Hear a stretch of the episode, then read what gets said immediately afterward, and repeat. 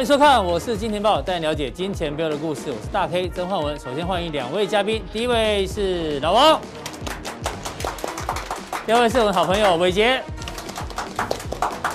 好，距离这个农历封关哦，剩下两个交易日，所以今天呢，如果卖股票，代表你想要在农历封关前哦，就拿到现金。那该卖的人都卖的话，今天中场呢，台北股市哎小涨了二十点，刚好又是周选择结算哦。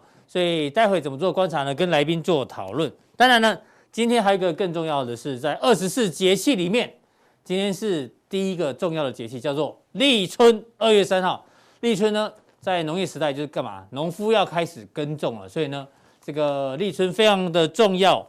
那我们小编帮我准备了一首诗啊，念给大家听一下：绿回岁晚冰霜少，春到人间草木知。老王是什么意思？这个你刚在，我中文系的，我就知道你中文系的。对，来，下面一组，中文就告诉你啦，就是说绿回睡晚的时候，冰霜就变少了。冬天的时候，那个草莓的树木上面都很多冰霜。对，所以代表这个，哎，到了这个睡晚的时候，就是睡晚就接近这个年末，年末的时候，哎，这个冰霜就越少了。这个时候什么？春到人间，草木会先知道，会先发芽。对，你人会不太知道啊，现在春天了没？但是草木啊，会开始慢慢的这样长出它新的嫩芽。哦，厉害厉害，对对对，没有蕊过哦，果然是。中文系的，然后又是篮篮球，很认真的网友 又留一篇，他说详细的解释没有啦，我们讲白话，差不多差不多就好了嘛，对吧？对对对，虽不重，义不远矣。对对对对，好，讲到立春呢，我们其实要聊的不是文学，要聊立春很重要，但是呢，有一些该做跟不该做的事情。哦，小编帮我们认真整理哦。啊，第一个要买春卷。要吃讲好，对春卷，怕你晚上叫计程车已经叫好了，要买春卷，得讲好啊。为什么呢？因为呢，哦，俗称咬春呐，代表好运跟财富。哦，讲到春卷，哎，我印象中的春卷是炸的，你知道吗？对，这个不是叫润饼吗？你们你是哪里人？彰彰化，彰化人也有一摊哦，专门在做春卷，然后他有时候会炸春卷的。所以你们这叫春卷，叫润饼，润饼，润饼，然后炸的叫春卷。对啊，我也是啊，可是。哎，为什么贴这张照片叫春卷？因为他可照片他比较正。哎，这好眼熟，这不是那个谁吗？谁？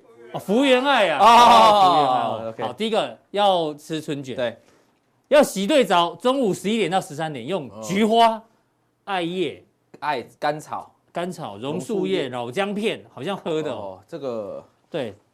泡这个我就比较不熟啊，这个我就比较不知道。这大家可以对有兴趣可以参考。对对对，没有已经过了。对，没有已经过了。哦，对，明年明年的时候。明年。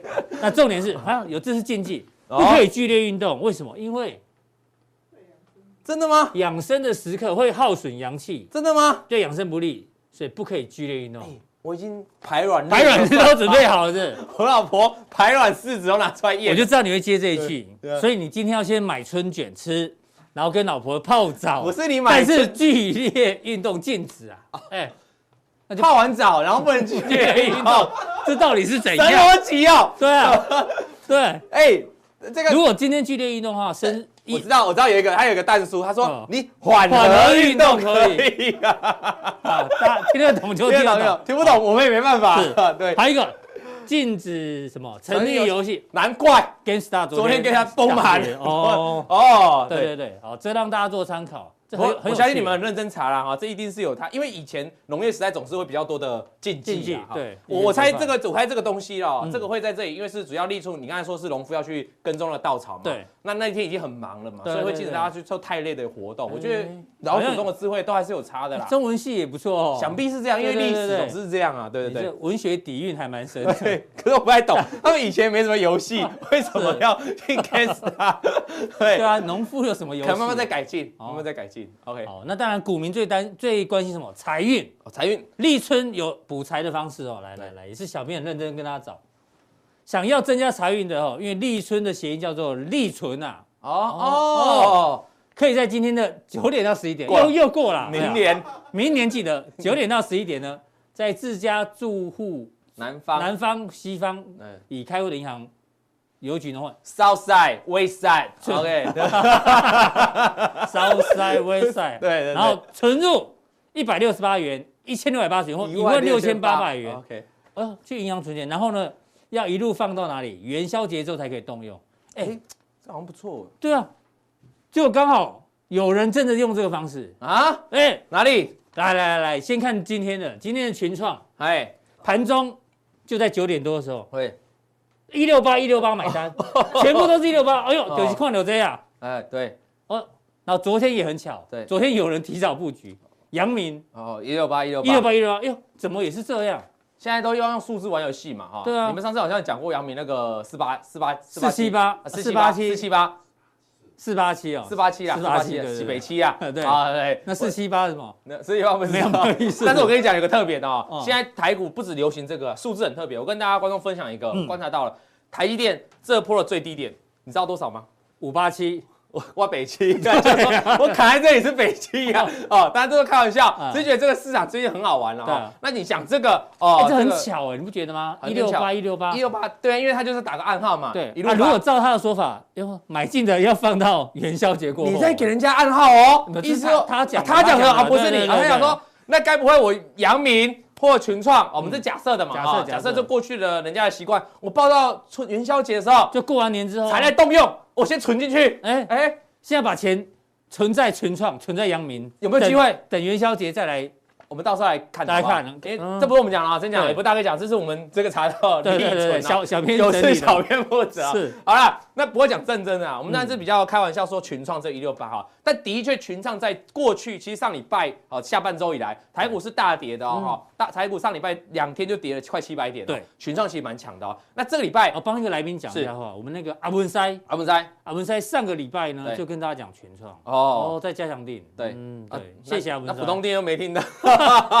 所以要定，所以要定加强定。对，没关系，来宾都互补。那我们跟大家讲哈，这个群创到底接下来该怎么看啊？到底是不是存好一六八呢？我元宵就能来这个领钱。嗯，这个重点要先看到指标股。好，群创跟彩金不会是指标股，因为他们虽然强，但是他们强不过一档股票，那档股票叫做友达，因为他们的老板。在上礼拜的礼拜五啊，礼拜四的晚下午哦，他们有个这个老板有个座谈会，老板有讲话，对，讲说我春节很忙，然后什么我的这个员工都要加班，是几乎没有休息。今天很多电子厂是这样，过年期都很忙哎，对，还怕招不到工。你刚才讲到群创嘛哈，我顺便再透露一点群创的这个这个据传，报纸据传了哈。他们春，他们现在的员工，因为他们有些时间都会拿来做研发的工作嘛，哈，现在都要拿把那个时间要拿来做量产的事情，啊，就要去专攻，现在要量产那些面板，太太忙了，也就是忙了，就是忙，你没有时间再多做其他，就专心来做这个量产的部分。所以整个面板，如果你从基本面来看，包括像董事长自己都出来讲的哦，的确是非常漂亮哈。那我要先回顾大家哈，我们现在已经涨上来了嘛，我们先回顾它，大家友达在涨之前有什么讯号？我们再推演其他的面板，这很重要。好，友达就上礼拜五在这一天哈，上礼拜四在这一天。对，上礼拜三在这一天，你有没有发现上礼拜四、上礼拜三开始跌的时候，嗯，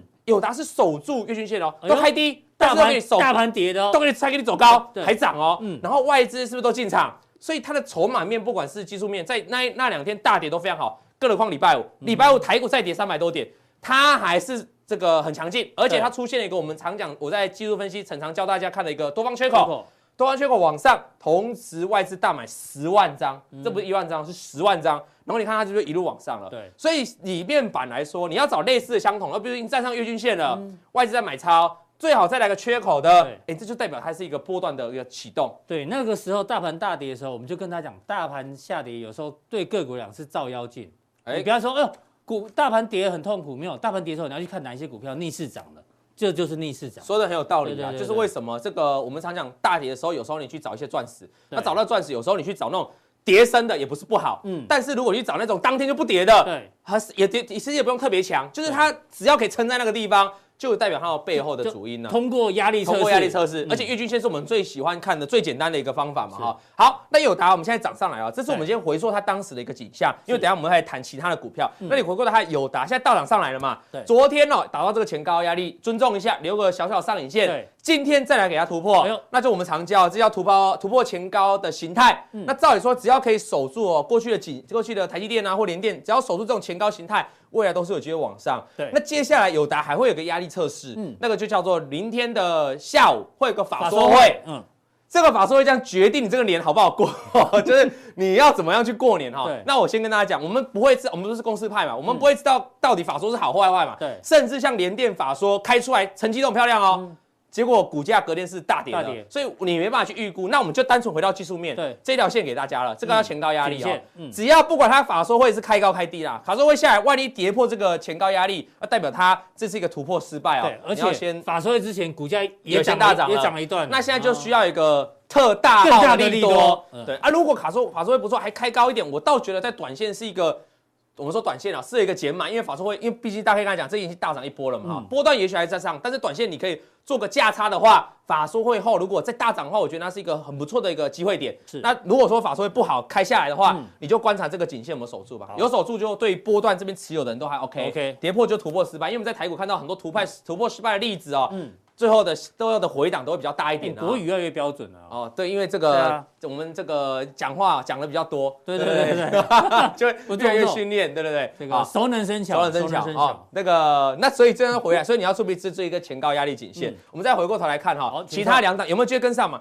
友达特别拿这张图，是因为它突破了去年十二月的高点了，对，创下波段新高。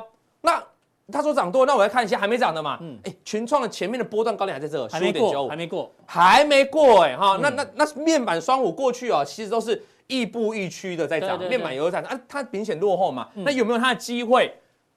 一样。刚找刚才友达例子，友达是不是站上月均线？是。然后我们看群创是不是刚站上，所以已经站上三天了啊。这些短线这三天也非常强势哦。你再回过头来看，大概你看上礼拜是在重挫的时候，哎，它连续两天其实是往上，是止跌然后往上的哦。对。所以它整个面板主体在上礼拜是抗跌的，这个礼拜开始转强，所以短线的观察支撑，我就觉得看月均线就 OK 了哈。它只要可以守稳月均线，我认为就有机会慢慢的往上挑战。那这个挑战的过程，你总是要能推板嘛，你不能靠单看技术面。我们要回来看筹码面哦。外资对于群创哦，这个不能说没有用，我们说它还是有影响力，嗯、但是最具有影响力，像这一波的一路大涨哦，对，你可以发现外资的持股是一路往下哦，对，谁在推？投信，嗯嗯、投信一路买，它一路往上，这时候就不用管外资了。所以我认为，那你看这边了，开始做回档动作是谁在卖？投信卖都是投信卖比较多嘛，嗯、所以我认为在这个地方哦。投信什么时候回来开始买超？嗯，那我对群创会是一个很大动力。各位可以去查一下友达哈，它是外资跟投信都有回来的股票，所以它非常强势。群创，那群创就投信，因为还没有明显回来，所以它相对来说它就涨幅不大嘛，它就还撑在这个地方，所以其实都还是可以特别注意的机会了。哈，好，我们再看一下另外一档叫彩金，我们就抓这三档最重要的哈。那我顺便跟大家讲一下哦。中小型尺寸的面板在涨价，为什么？因为现在大家知道大尺寸的面板，我可能阿文赛有补充，大尺寸面板现在报价涨很凶。那涨很凶的情况，如果我是厂商，那我这产线会尽量把中小型尺寸先不做，嗯、我来做一些大尺寸的嘛，就是产能会排挤啊。对，所以你可以看到彩晶最新公布哦，它在这个去年公布的这个它的面板的产量，它有很明显的部分已经移到这个所谓的大尺大尺寸了，中小尺寸出的少。好，那问你。那中小尺寸吃的吃出的少的话，需求还在，那供给变少，那变怎样？那就变成有机会涨价嘛。啊，所以中小尺寸的，如果讲中小尺寸的话，彩晶一定是相当的受惠股了哈。对，那你可以看到彩晶呢，今天一度大涨超过七个 percent，但中间的过来稍微回档下来，问题为什么？因为来到这个两个前高的压力，我们说前高压力会有一个压力嘛哈，会尊重一下，希望昨天有大家尊重一下。那如果彩晶可以站上这个前高压力，代表这一段的整理就这个区间就告一段落嘛，嗯、那就来挑战更高的更高的压力哈。那我要提醒一个各位观众啊，友达，你去看一下友达哈，嗯、这个去年赚的钱哦，嗯，这个可能彩金哦赚的比它还多，对，但彩金现在价格不到友达。嗯，可能有的，我们来看一下友达多少钱哦。友达现在已经十七块，对不对？彩晶的价格哦还在十二块多，那就看他算的钱。因为彩晶哦的第呃十月份哦获利，它获利是零点多块，零点四块，我没记错的话，因为它有处分这所谓的蓝科厂，对，有卖场嘛哈，所以它整体去年哦应该赚超过一块钱，而且有可能配股利。你以这样的角度来讲，你会觉得整个面板哦这个有有达带动嘛？那其他都有题材，什么题材？群创跟这个彩晶哦，他们都低于净值，哦，所以我我认为整个这个面板哦，它群创又有鸿海集团的题材，这个又车用嘛，车用，所以我说这个面板它不会是涨一个很虚的题材，那关键还是要等待谁有题材了，嗯，关键怎么回来？筹码要回来吗？外资彩晶这一波大涨都是外资，好，那这一波呢？那这个地方呢？哎，外资就买的比较少，哦，买有买但买比较少，所以这个地方如果看到外资可以连续回来大买的话，是，那我认为，因为它也已经站上月均线了，各位观众可以看哦。它跟友达一样，都是在站上月均线之后来一波大涨。那未来能不能继续往前推？我认为外资会很重要了。嗯、所以群创看投信，那彩晶看外资啊，会是最主要的推力的啊。但是如果说群创的投信没有买，可是外资一路推的话，嗯、那也还是会动了哈。只是说关键的一个引爆的券商要特别注意好那我顺便跟大家聊一下小消息哈。就是说彩金、核心跟彩金的这个事情哈，是。核心呢有公告，在去年年底到今年年初取得彩金哦两千三百八十九万股哦，哎，买了三亿多，对，成本在这边他还写给大家看哦，十二点六块哦，十二点六，大概也就这附近了哈。那你什么意思？你知道吗？彩金跟核心的董事长是什么关系？你知道吗？嗯，两个是夫妻关系。嗯哼，哦，两个是夫妻关系。是，那这个彩金，如果我看到我自己的公司营运的话，我不可能彩金自己买彩金自己股票嘛，啊，这库藏股嘛，对不对？对。那我有没有透过其他的公司？哎，其他公司看好彩金呢，我们来做买进呢？所以我觉得，如果你以这样的来思考的话，这一档股票有没有大户进场？有，是有大户进场的，而且成本就在这附近。所以我想，这个面板的题材很多。嗯。那接下来看的重点就在于，嗯。筹码来点火，对，有谁的筹码就是外资跟投信，是。好。那另外我们关注到面板之外，记忆体，记忆体，记忆体很重要，因为记忆体最近报价在这个上涨嘛，对，尤其是这个立基型记忆体的部分哦，因为。很多的这个晶圆厂哦会去转做什么？你知道转做那个那个这个驱动 IC 驱动 IC，所以呢就会排挤到那个立基型记忆体了啊。那再这样，有些客户就没办法去做记忆体这个立基型记忆体的时候，它的量就会少哈。所以我们用简单的这个叫做经济学的理论了哈，这个叫供需需求曲线，大家应该很眼熟了哈。这个各位观众，如果你有上过经济学的，应该就有这门课了啊。这简单哦，这个叫做需求。那需求英文怎么讲？Demand。Demand。OK，我们来顺便上英文课。供给怎么讲？Surprise，surprise，所以我们有时候供给会用 S 曲线，这个 D 这个需求用 D 曲线，所以看到 DS 就这样来的哈。好，那下面呢，这个叫做数量，对，左边这个叫做 price，叫做价格哈。那这个可以说明你各位观众，你把这个学起来，你可以套用在任何商品的变动哦。好，供给曲线哦，我们说这个立基型记忆体的这个供给减少了，因为产线有很多这个被被砍掉。好，那所以它供给请问往哪边跑？这个叫做数量嘛，它数量减少，所以供给的曲线会往左边跑，横移。我们就从 S 二的地方移到 S one，好，就这样横移哦。那本来我们假设都需求都不变，那 S two 的这个地方本来跟需求交界这个地方均衡点，原本均衡点产生价格，这个价格叫 P two，原本的价格。嗯，现在供给减少了，往左边靠。对，从 Q one 掉到 Q Q one，Q two 掉到 Q one，对，价格往下，在这个产量产量往上跑，那价格就是往上跑嘛。所以变到新的，得到一个新的叫做 P one。请问 P one 的价格有没有大于 P two？有，这就是涨价。对，这样观众听得懂啊？那反反过来哦，如果今天供给是增加的，嗯，那供给增加就往这边移嘛，因为数量变多嘛。对，那这个时候价格就往下掉了哈。嗯、那以目前来看，记忆体的失望是供给减少，尤其是利基型的这个所谓的记忆体哦，供给减少，所以往左边靠，那就是涨价。而涨价，观众就会说，我知道涨价，那为什么没有反应呢？但有的涨，有的不会涨。对啊，我先跟大家讲一个重点了哈。他们不是没涨，他们在这一波就先涨一段了。十二月已经先涨，先涨一段了。那后续我的看法是，接下来还是会再涨价。那如果你认为会再涨价，后面才有一段嘛。嗯，那如果说已经涨过了，因为股价已经先反应过了，如果涨价就这样了，那就不会再涨了嘛。所以认为记忆体的价格还有机会再还有机会再涨价，那我们才可以注意后面的的总涨势嘛，对不对？好，那回过来看，我们要把外资跟投信叫出来。这边是外资哦，你可以发现外资哦，哎，这边还是有买，买比较多，是，但股价都上不了哎哈，为什么？而且月均线是扒来扒去，对，其实你要看下面，这个叫投信，投信。这一波跟这一波华邦电在攻击的时候谁在买？投信，那这一波横盘是投信在卖，所以我认为啊，华邦电其实是比较看短线看投信，投信，投信都没进来啊，都在卖啊，所以它即便外资在买哦，也就横在这个地方，所以它最关键你应该要看头信了哈，那月均线搭配用，因为目前其实就区间了，你在你如果要看。月均线站上就买啊，跌破就卖，你就是被扒来扒去，在高档上是很容易发生的现形。好，这个时候你要么就做区间，要么就是你把它划线出来哦。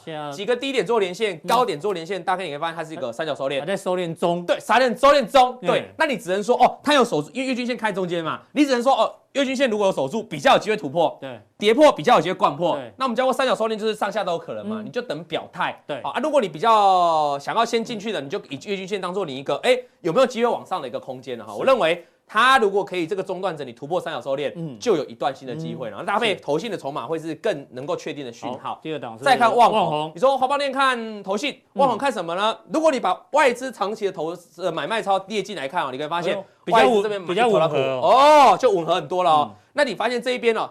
曾经上下，曾经上去又下来，嗯，这里的关键当然是外资嘛，外资买它就上，外资卖它就跌哦。对，那最近哎又站上月均线了，外资又小买了，所以当然哎，你说我能够以外资当做它重要的筹码，可不可以？可以。是，可是，在技术面上哦，我要跟大家讲哦，你也一样不要用月均线啊。你可以发现哦，记忆体尤其这个 North Flash 的族群哦，这两档龙头哈，你可以发现它就是在月均线做盘来盘去啊。对啊。你如果这个时候一直用均线，大概你会被扒来扒去。嗯。所以这个时候不建议用均线哦，不用用月均线太短了，我们用长一点的周期来看。这条是季均线。季均线。你有没有发现？哎，跌下来就季均线有手哦，跌下来季均线有手。我一样拿这个线图给大 K 给各位观众看哦。我们刚才讲面板就是上礼拜很抗跌的，它哎这这一个礼拜以来也是卡在这哎，也没崩哎，好像有点抗跌的味道。那你再看华邦电。哎，这个礼拜也是在这里，哎，嗯，就是它没有大跌，你知道吗？撑在这，是不是跟面板很像哈？但我觉得你就可以注意它后市有没有什么利多在后面支持。好，在啊，所以我我跟他讲，望我就是看基均线，季均线，除非它一根长黑跌破，那就结束整理。如果都还可以守住的话，那我就会搭配外资回来，这个就会慢慢往上的啦。好，那再来看一下这个南亚科，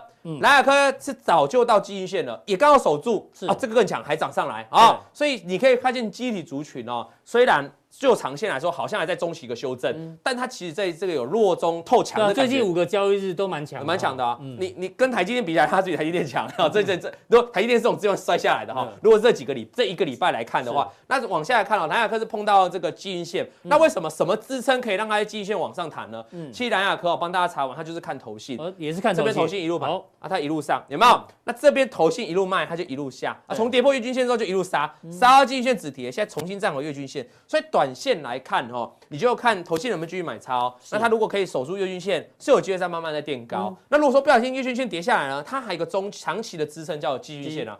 我认为哈，所以你现在来看哦，现在记忆体族群哦，如果都在月均线附近的哈，你就以月均线当做一个操作的标准，搭配筹码，搭配筹码很重要，因为筹码如果外超卖超，它很容易跌破。如果筹码买超站在月均线，它是有机会哎来挑战前面的高点的，因为全部的记忆体都还没过高嘛。对。那所谓的三低股，这个面板已经有人去过高了，是。那我就觉得这个时候你就以记忆体要去操作多，因为觉得报价有可能有可能再继续上涨。对。好，非常谢谢老王今天带来的面板跟记忆体相关的。均线还有筹码的一个教学，那到底加强定的时候呢？哎呦，马斯克他今天不是有火星爆炸？对，今天很衰，今天要做他的专题，对不对？一做完，哎，怎么烧了一架，摔了一架？没，至少至少是没有人的嘛，至少没有，而且实验啊，实验本来就多一点失败，对对对，重点是未来要如何啦。好，那待会加强錠呢，跟马斯克有关系，因为今天立春啊，是我们要立春就一年之计嘛，我们来讲一下一年之计要投资什么？嗯。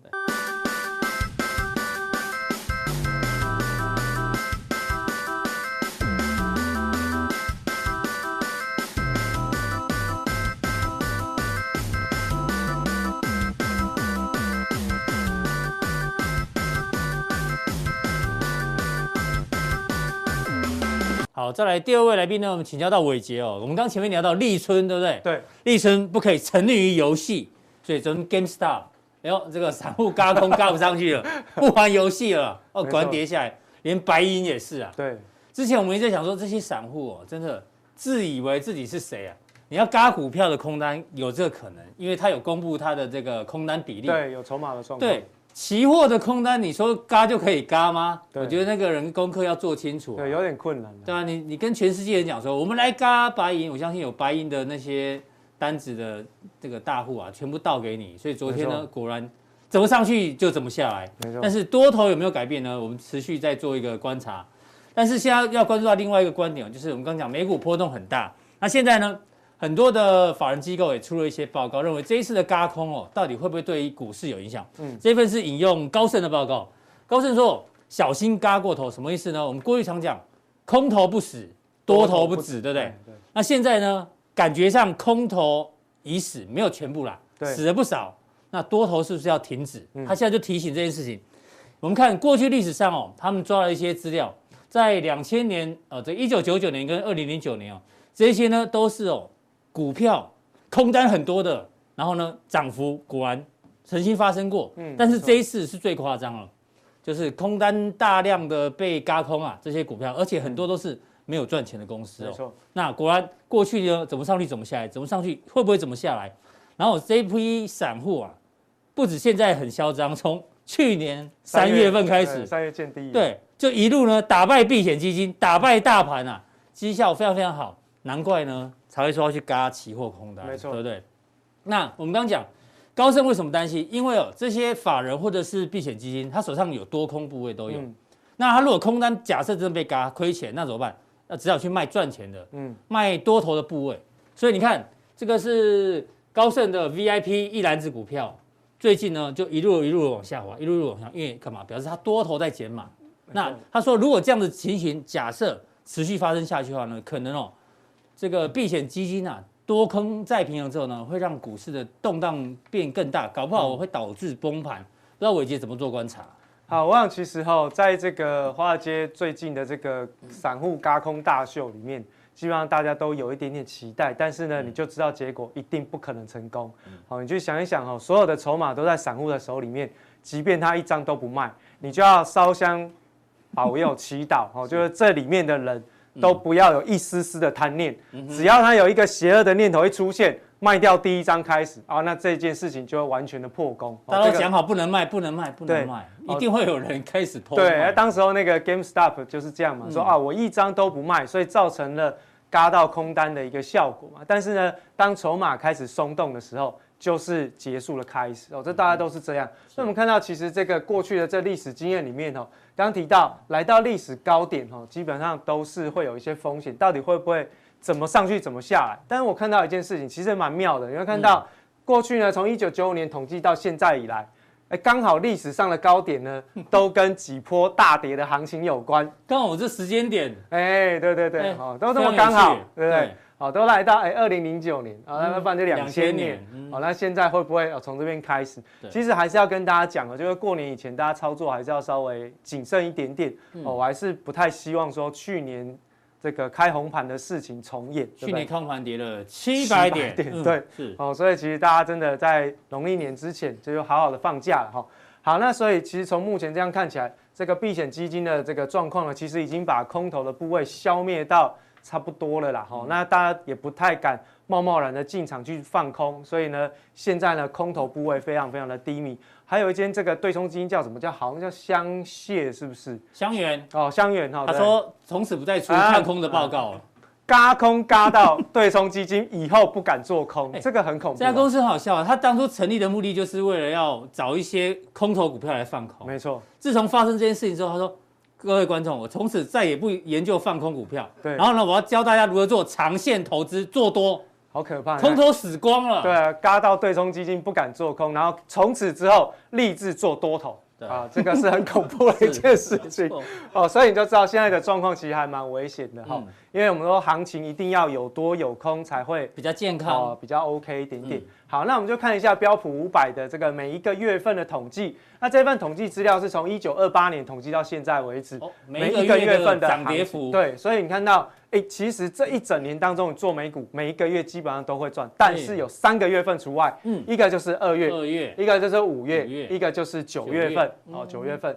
所以呢，其实，在历史上面，为什么会有人常常讲说，哎，sell in May 啊，其实有它的道理。对，那到底是先有 sell in May 才造成了这个结果，还是先有了这个统计经验才造成大家 sell in May？嗯，哦，这个其实真的就。有一点点妙啊，当然五月份就是不管是台湾也好，还是在美国，其实都大概都是在报税季的附近，没错，所以有一些调节卖压很正常。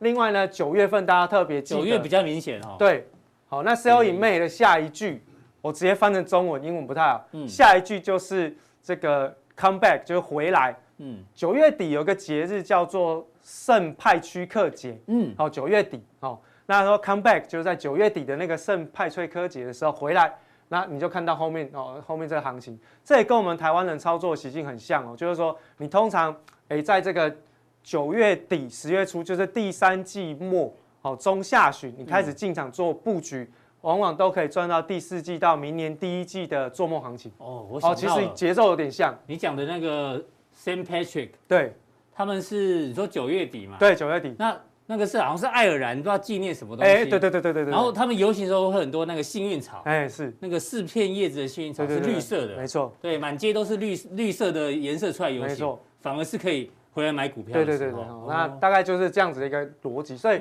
为什么二月份会相对比较保守呢？其实就是刚好跟统计的结果差不多。十二个月只有三个月跌的。对。哎，可是跌的好像比较短哦，对，涨的比较涨的比较短，比较大根哦，哎，所以其实哈，很多这个投资人就会觉得，反正我就长报美股，但长报美股会跟一件事情有关，不管是你做什么投资，都会跟成本有关。你如果是追在高点，那你在任何月份都有可能赔钱。如果你是布局在相对的低点，成本相对比较便宜的，不管在任何月份，你都会赚钱。对，你虽然这边是跌零点一趴，但万一你你前一个月买在最高点，对，按、啊、你这来回来回就很可怕。对对对对，好、哦，所以这个是要跟大家讲到这张图的意义是在这边有一个哦节奏性。嗯，好，另外我们看到下面这一张呢是这个这个标普五百指数跟 FED 的资产负债表。那柱状图的部分呢，就表示说是 FED 进场去做这个宽松执行的这个动作的程度。每一周嘛。对，每一周哈、嗯。那所以你可以看到，当每一次。行情在下跌的时候，哎、欸，它稍微进场的力道就会大一点。你看前面这个，哎、欸，下跌的幅度稍微大，进场的力道就比较大。然后开始慢慢减缓，哦，下重挫哦，买更多。所以 FED 都有在盯盘，哦，它稍微有点看，对啊，对不对？只要有跌，对，投放量就变马上变大。哦，所以其实从这个呃，就是鲍威尔上任以来，哈，基本上哦，这股市是非常重要的一个参考指标。为什么呢？因为川普在看嘛，是，川普说啊，没道琼多少啊。啊，你就一定要撑盘，所以事实证明，哦，FED 真的有撑盘。哦，好，那所以呢，在过去这段期间当中，其实陆陆续续都有，然后撑住了。嗯，那最近呢，稍微有一点点风险的时候，它可能部位就会稍微放大一点点，因为它会有一个防范于未然的效果。他们总是在期待，就是说我能不能够再早一步进场，这样子呢，我就可以避免下跌的这个波段。哦，所以有时候呢，会不会太过头了，反而是。超前部署之后造成的反效果，这是也有可能哈，所以这个后面呢还是要特别留意。但只是说，现在其实到目前为止，FED 的这个宽松政策其实不断的在执行，对于环境来说还是有帮助的啦。好，好，那另外呢，我们来看一下，就是我们上次告诉过大家，这个融资水位的部分，它是一直不断的在累积增加，哈，一直在增加。那随着指数越来越高，那它的融资水位就越来越高，哦，所以。融资越来越高，其实就代表哦，这个散户越来越多，那筹码越来越不安定，周转率越来越高。好，另外呢，当它的融资水位越来越高，因为都是借钱来买股票，所以。你可以动用的自由现金的部位呢，就是为负的哈，就是这个概念是一样的概念哈，就是说，本来我一笔钱在里面，我是正值的，然后呢，我当我买完股票买不够的时候，我就去借钱，借钱就让我的净现金部位是为负的，所以这是投资人的自由现金部位，哎，对对对，不是企业的自由现金部位，投资投资人的状况哦，创下了四十年来的新低哦，哦，但是有很妙的地方呢，你看到有这个呃，为什么上面写的 dot-com bubble 啊，credit bubble 啊，你会看到。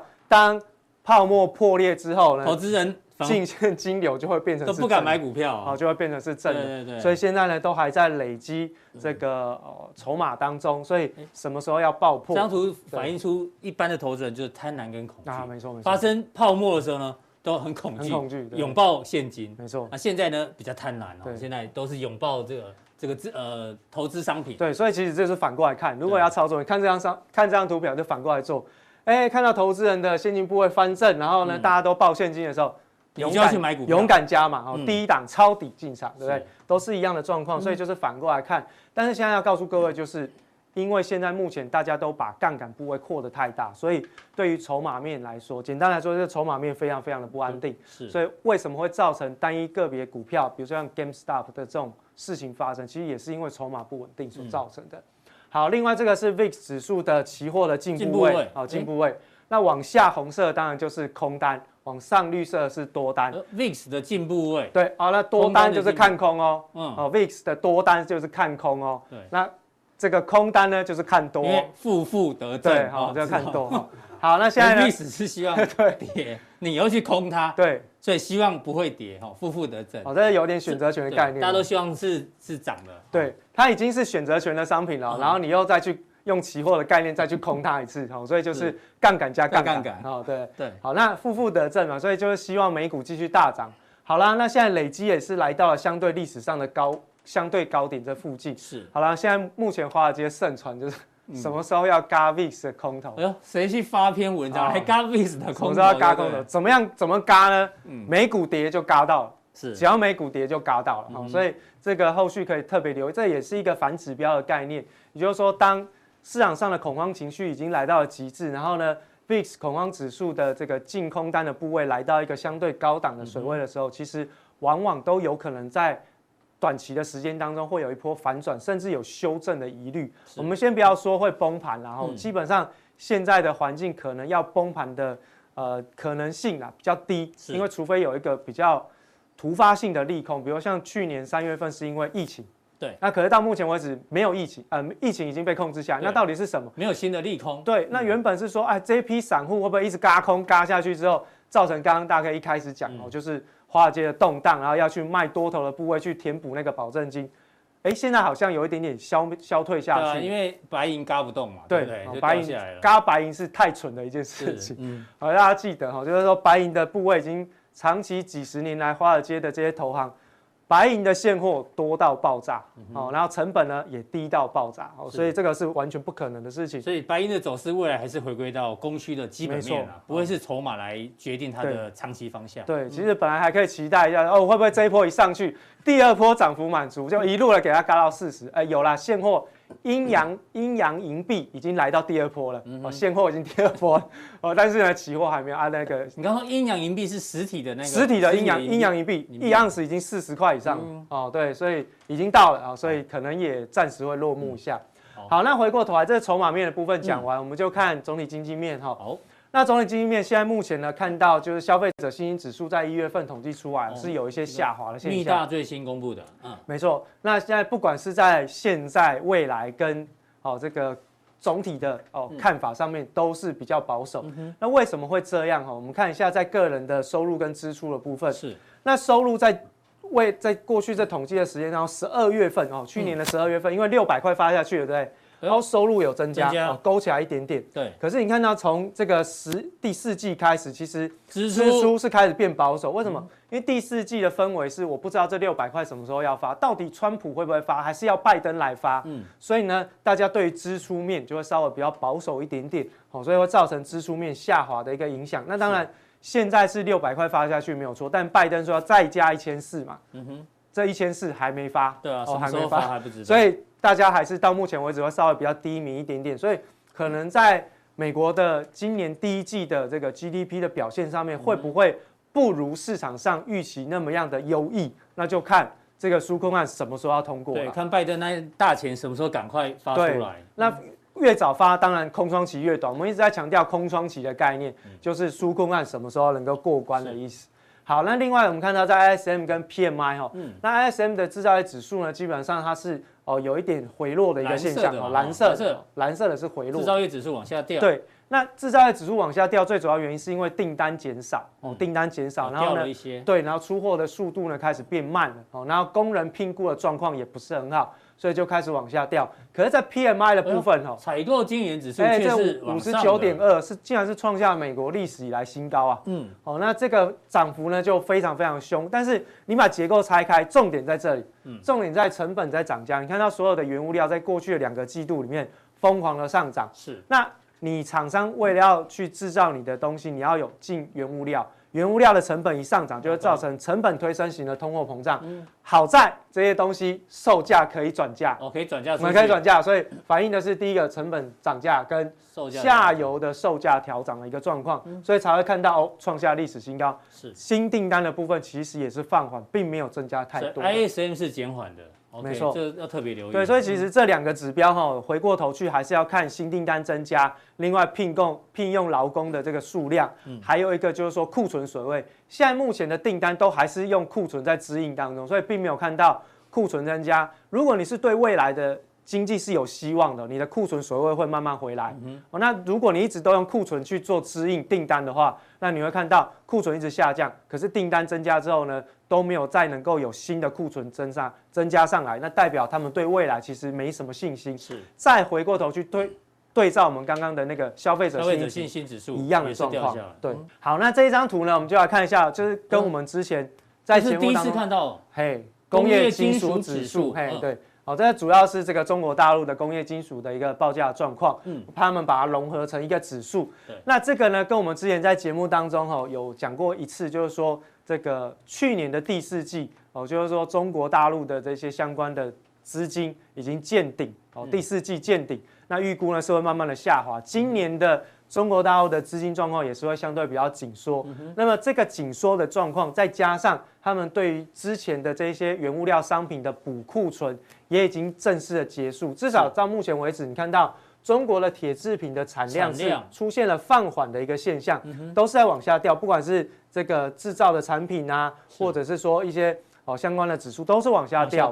好、嗯，那很妙的是，这往下掉的情况，它会跟工业金属指数有一定的关联性。哎、你这一条，哎，这个就是这一段、啊，这一条，哎，对啊，这个啊，就这一段啊。那如果说这一段往下跑的时候，会不会造成后面这一区往下掉？嗯、那就是我们之前跟大家讲的，当社融来到顶点，资金没有了，然后补库存也来到了一个相对高点，嗯、要开始结束的时候。那相关的一些工业金属的报价会不会有回落的现象？所以你看到最近我们国内的一些原物料商品，嗯，不管是在塑化还是在钢铁，其实都有一些回落的现象。那当然啦，因为现在是进入到要过年了，哦，他们可能有一些季节性的因素，因为要过年了，所以可能我的生产量就稍微少一点点，因为本来就要放假，对，要放假，所以我产量可能就不需要一直做下去。嗯，那到底是季节性因素，还是酝酿的是？这一整波的一个衰退的行情，这个都还是要再继续观察，至少到三月份回来之后，我们再回来去观察，说，哎，到底是不是会破线？哦，这里刚好现在目前是刚好在区间，哎，刚好有一个小 M 头啦，哈，那会不会破下面的这个颈线？哦，这个等一下三月份之后再回来看，只要一旦破这个颈线，它基本上就确定就是会衰退。如果破线的话，那就暗示着一些相关的原物料报价可能对可能会有回落的，会有回落的一个哦压力影响哦，所以。其实从现在的状况来看，资金紧缩的效应从中国开始产生，所以中国的股市可能今呃今年的表现状况不会太好。另外，原物料呃大家特别小心一下，就是说来到了一个比较补库存的结束的哦据点的时候，可能大家在操作上面要特别留意，传产类股可能有一些风险存在。另外呢，从刚刚的美国股市呢，我们帮大家掌握到筹码凌乱。第二个就是第一季的。GDP 还是有一些些疑虑存在，所以会不会扩大影响到我们在春节期间的美国股市表现？这个就要值得大家关注跟留意了。好，非常谢谢伟杰带来非常全面的，包括中国大陆还有美国，就像他讲的，有筹码面、有信心面，还有整个这个报价的一些观察，让大家做参考。啊待会更重要的加强力马上为您送上。